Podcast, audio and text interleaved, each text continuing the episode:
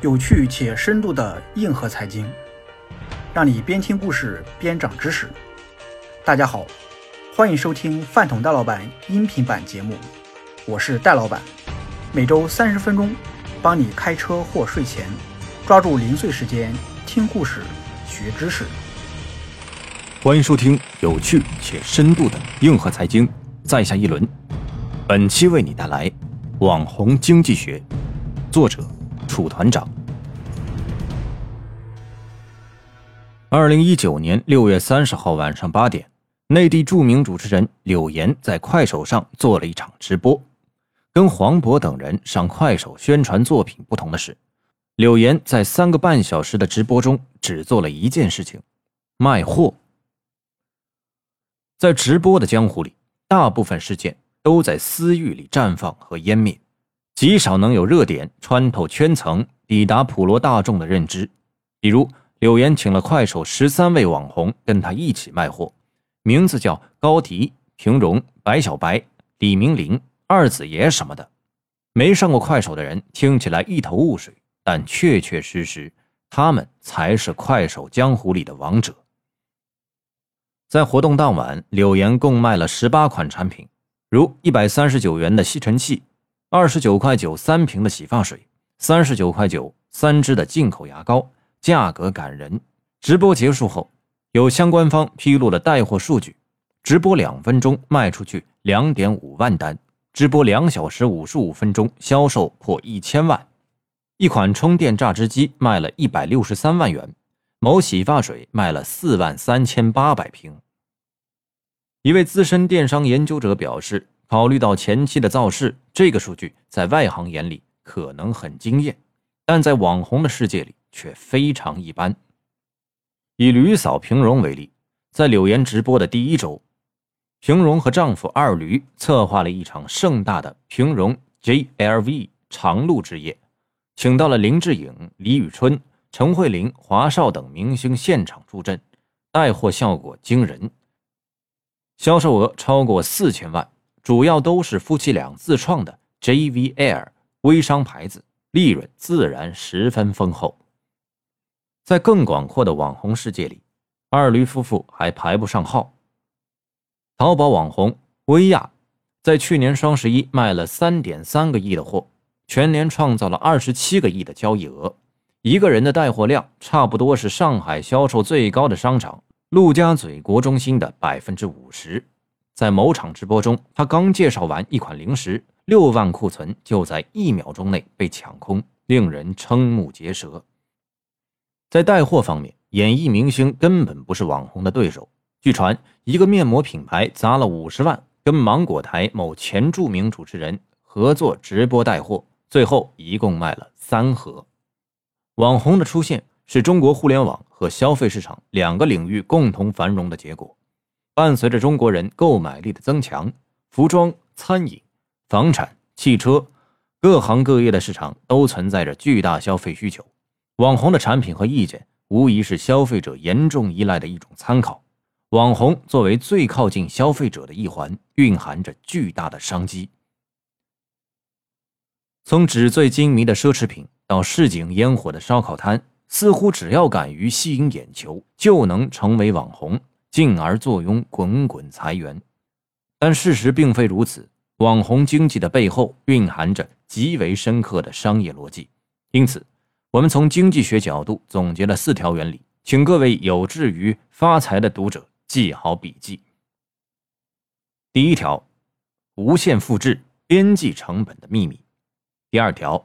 制造标签定位理论的窍门，第三条，客观速来信号传递的模型，第四条，脱虚入实无形资产产品化。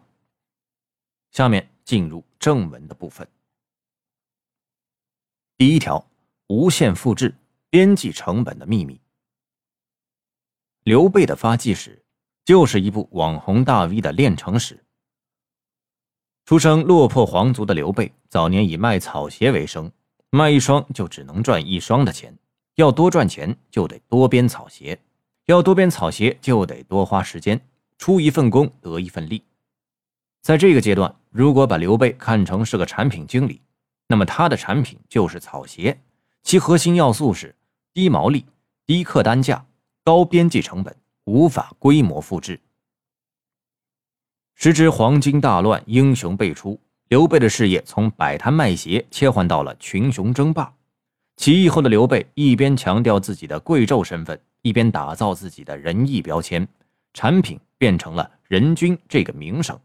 核心要素是高维护成本，比如撤退要带上百姓，但零边际成本可以无限复制，即被百姓口口相传。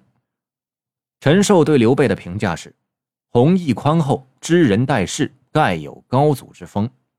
事实上，刘备的大多数资源，尤其是人才，都是他打造的低边际成本产品结构所换来的。所谓边际成本，即每增加生产一个单位产品带来总成本的增量，其对应的是边际收益。毫无疑问，成名能有效降低边际成本。在刘备的案例里，成为网红。可以让他借着仁义的大旗聚集了无数资源，相比于曹操的恩威并用和孙权的利益捆绑，刘备的获客成本很低。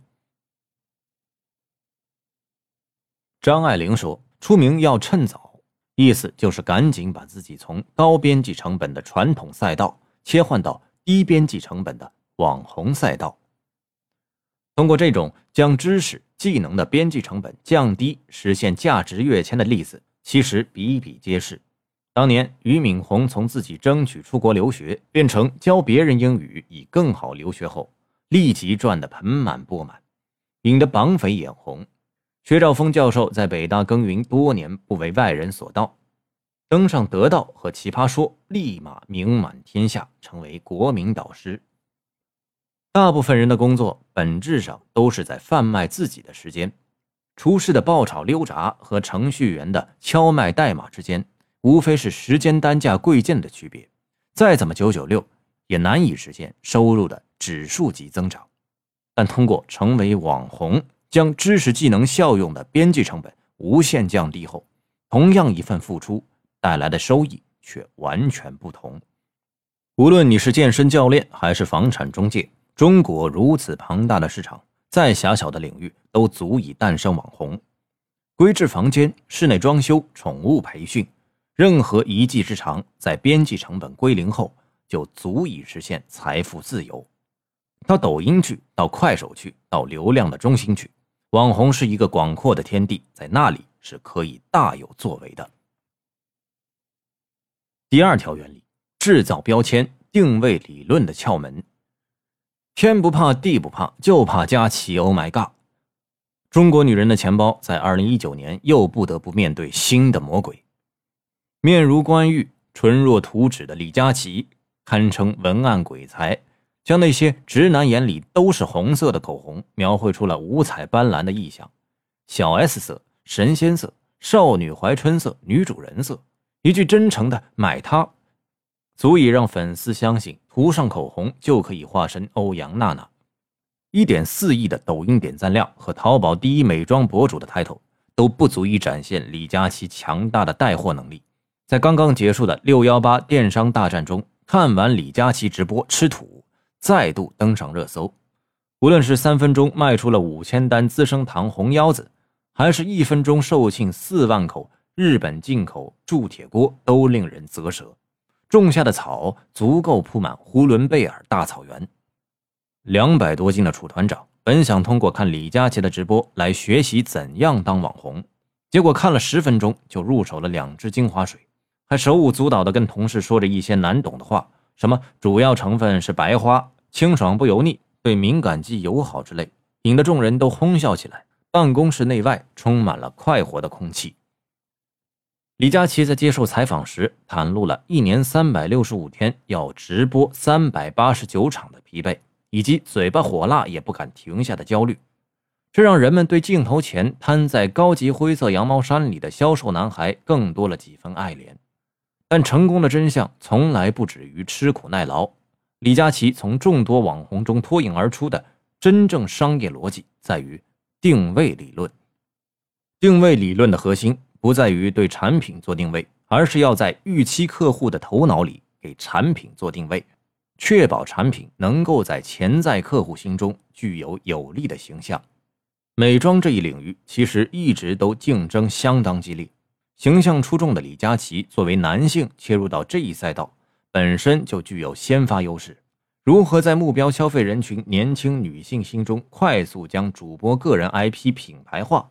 李佳琦十分巧妙地将自己定位成口红一哥。通过各大电商平台的背书和支持，李佳琦成功将自己的口红一哥的形象定位到粉丝心中。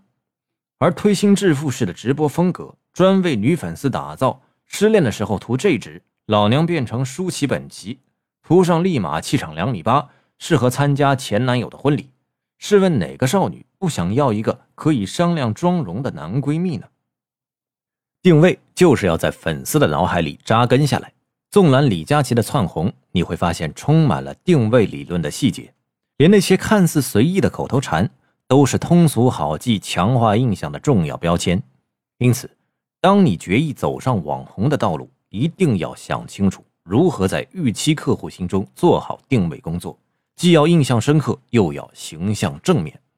相传现代社会五大狠人是：算命先生，你算什么东西？配钥匙的，你配吗？配几把？快递小哥，你是大件货还是小件货？上海阿姨，你是什么垃圾？滴滴司机，我觉得你没有搞清自己的定位。问题拷问心灵，振聋发聩，尤其是滴滴司机的诘问。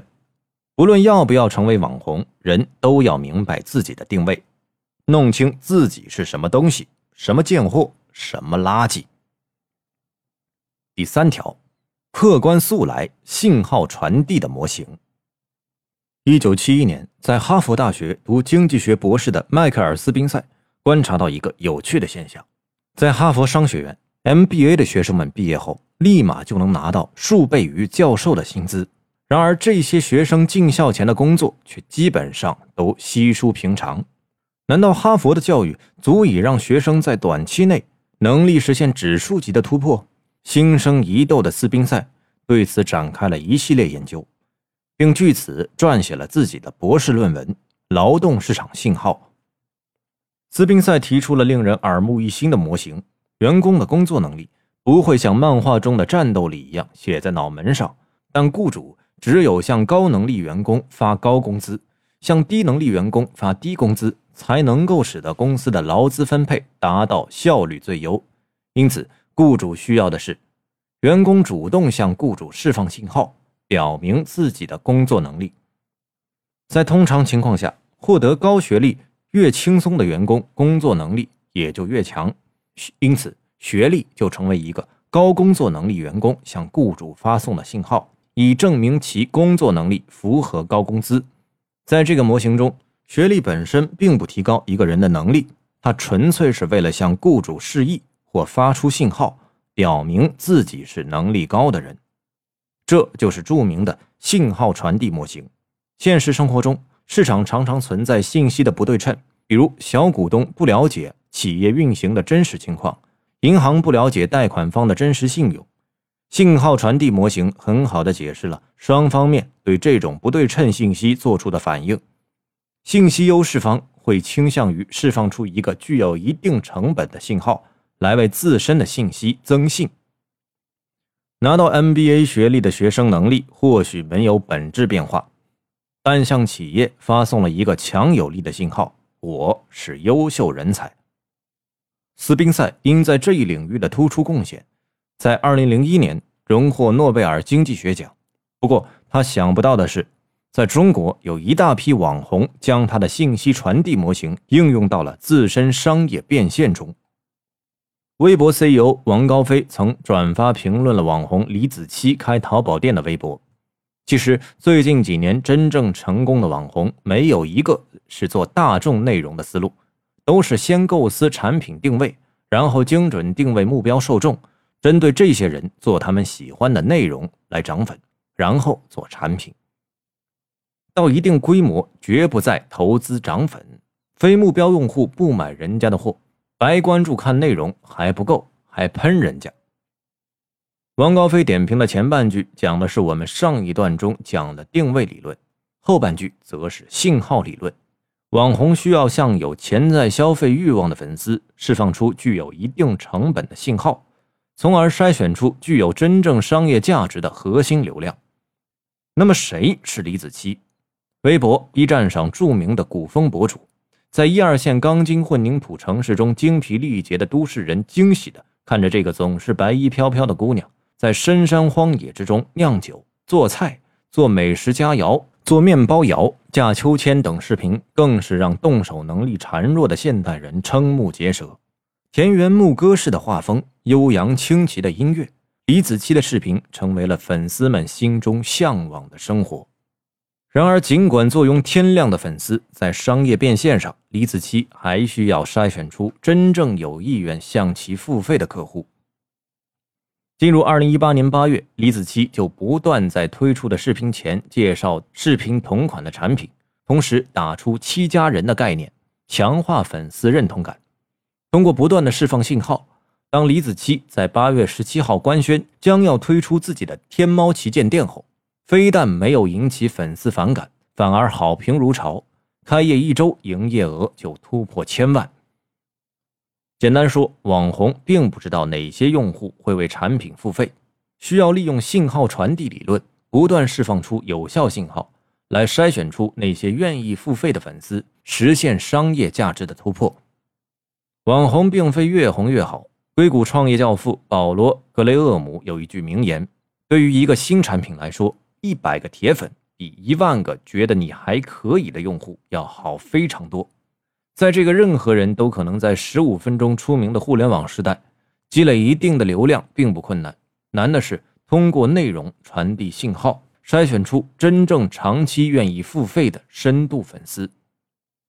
信号传递模型的提出者、诺奖得主，还是罗汉堂学术委员的斯宾塞教授，在六月二十四号召开的小微金融行业峰会上，与蚂蚁金服董事长井贤栋对话时就指出，在中国。蚂蚁金服、网商银行这样的数字平台，让小微企业出现了爆发式的发展。小微企业通过成为网红来实现杠杆经营，无疑是一条捷径。越来越多的商家通过各类社交媒体，已经成为顶级流量担当。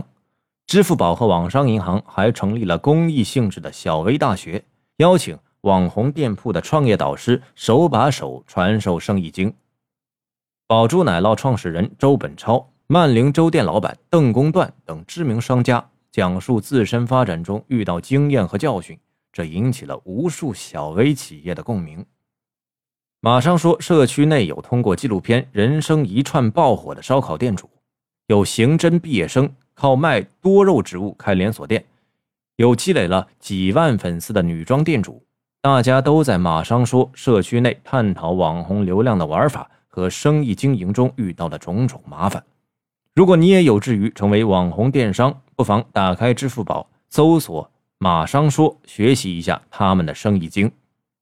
当然，光拜网红前辈和诺奖得主是不够的，要想红，一定要去拜一个传奇人物，那就是汉代将军李广。为什么？因为李广难封。第四条，脱虚入实。无形资产产品化。二零一八年十一月三号，英雄联盟全球总决赛在韩国仁川文鹤体育场举行，中国战队 IG 干净利落的三比零击败欧洲战队 FNC，夺取了中国联赛在 S 系列赛中的第一个冠军。有将近六千万人在 B 站观看了焦点之战，社交媒体纷纷被 IG 霸屏。中国电子竞技的巅峰时刻与王思聪口含热狗的照片一同被载入了史册。IG 战队仅总冠军奖金就能拿到五百八十四万，而此后销售单价近五百元冠军皮肤分成才是收入的大头。另一支热门战队 RNG 的赞助商更是包含奔驰、耐克等国际大牌。在商业模式逐渐清晰、群众基础良好的情况下，电子竞技。显然已经成为前程似锦的朝阳行业。然而不为人知的是，电子竞技也曾有过一段被肉松饼拯救的过去。二零零六年，李晓峰蝉联 WCG 魔兽争霸冠军，羞涩的人皇披上五星红旗，拿起象征奖金的广告牌的那一刻，点燃了无数怀揣电子竞技理想少年心中的圣火。然而，商业模式不清晰、社会舆论不支持的背景下，电子竞技走过了漫长的黑暗岁月。行业的转折发生在二零一零年，这一年，淘宝的双十一大促实现单日销售额突破九亿元。标志着中国电商进入成熟的时代。同年登陆纳斯达克的优酷，则代表着中国视频产业驶入快车道。这一年，DOTA 游戏解说海涛创造性的引入了视频内容加淘宝导流的商业模式，一个崭新的时代来临了。此后，打游戏不挣钱的职业选手们纷纷开始开淘宝店卖零食。而单价低、热量高、易消化的肉松饼，则成为了最适合推荐给游戏宅男的单品。英雄联盟退役玩家若风号称每天能在游戏直播中卖出八十万元的肉松饼。挨过寒冬的电子竞技，最终等来了王思聪的强势进入，整合电竞，肉松饼拯救电子竞技，成为一段传奇。网红拥有的是名气、粉丝。但如果无法沉淀为能无限复制且有消费场景的产品，那么最终也是水中花、井中月。无形资产产品化是网红必须要理清的商业逻辑。如果不能做到这一点，伴随着流量的潮起潮落，只会落得一场空。例如，芙蓉姐姐、男生姑娘等互联网早期网红没能迅速将自身积累的流量转型为具象化的产品。是其落寞的主要原因之一。如今，网红在这一方面往往格外出色。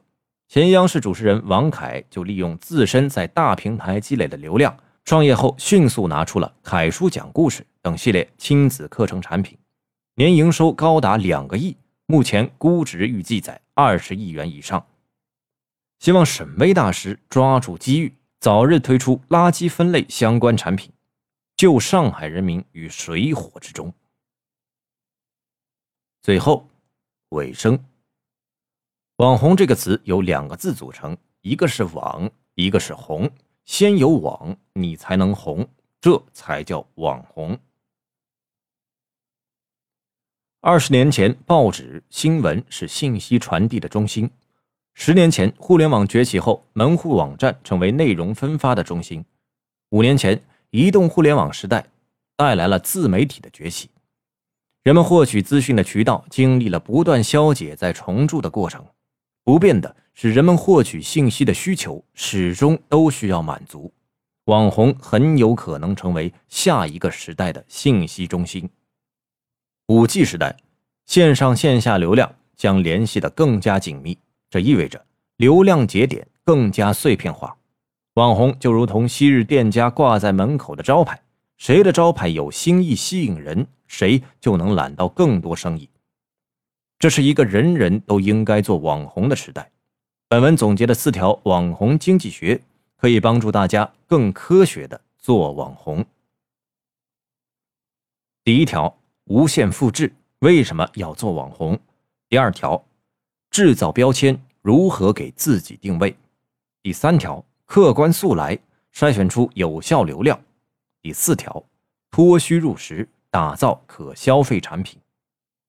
当然，成为网红的前提是真诚，并掌握一技之长。如果走坑蒙拐骗、收割粉丝的那条路，不用多久，你就会发现自己化身为一种布料，的确凉。喜欢的话，欢迎订阅和关注。更多精彩内容，我们下期接着聊。在下一轮，再见。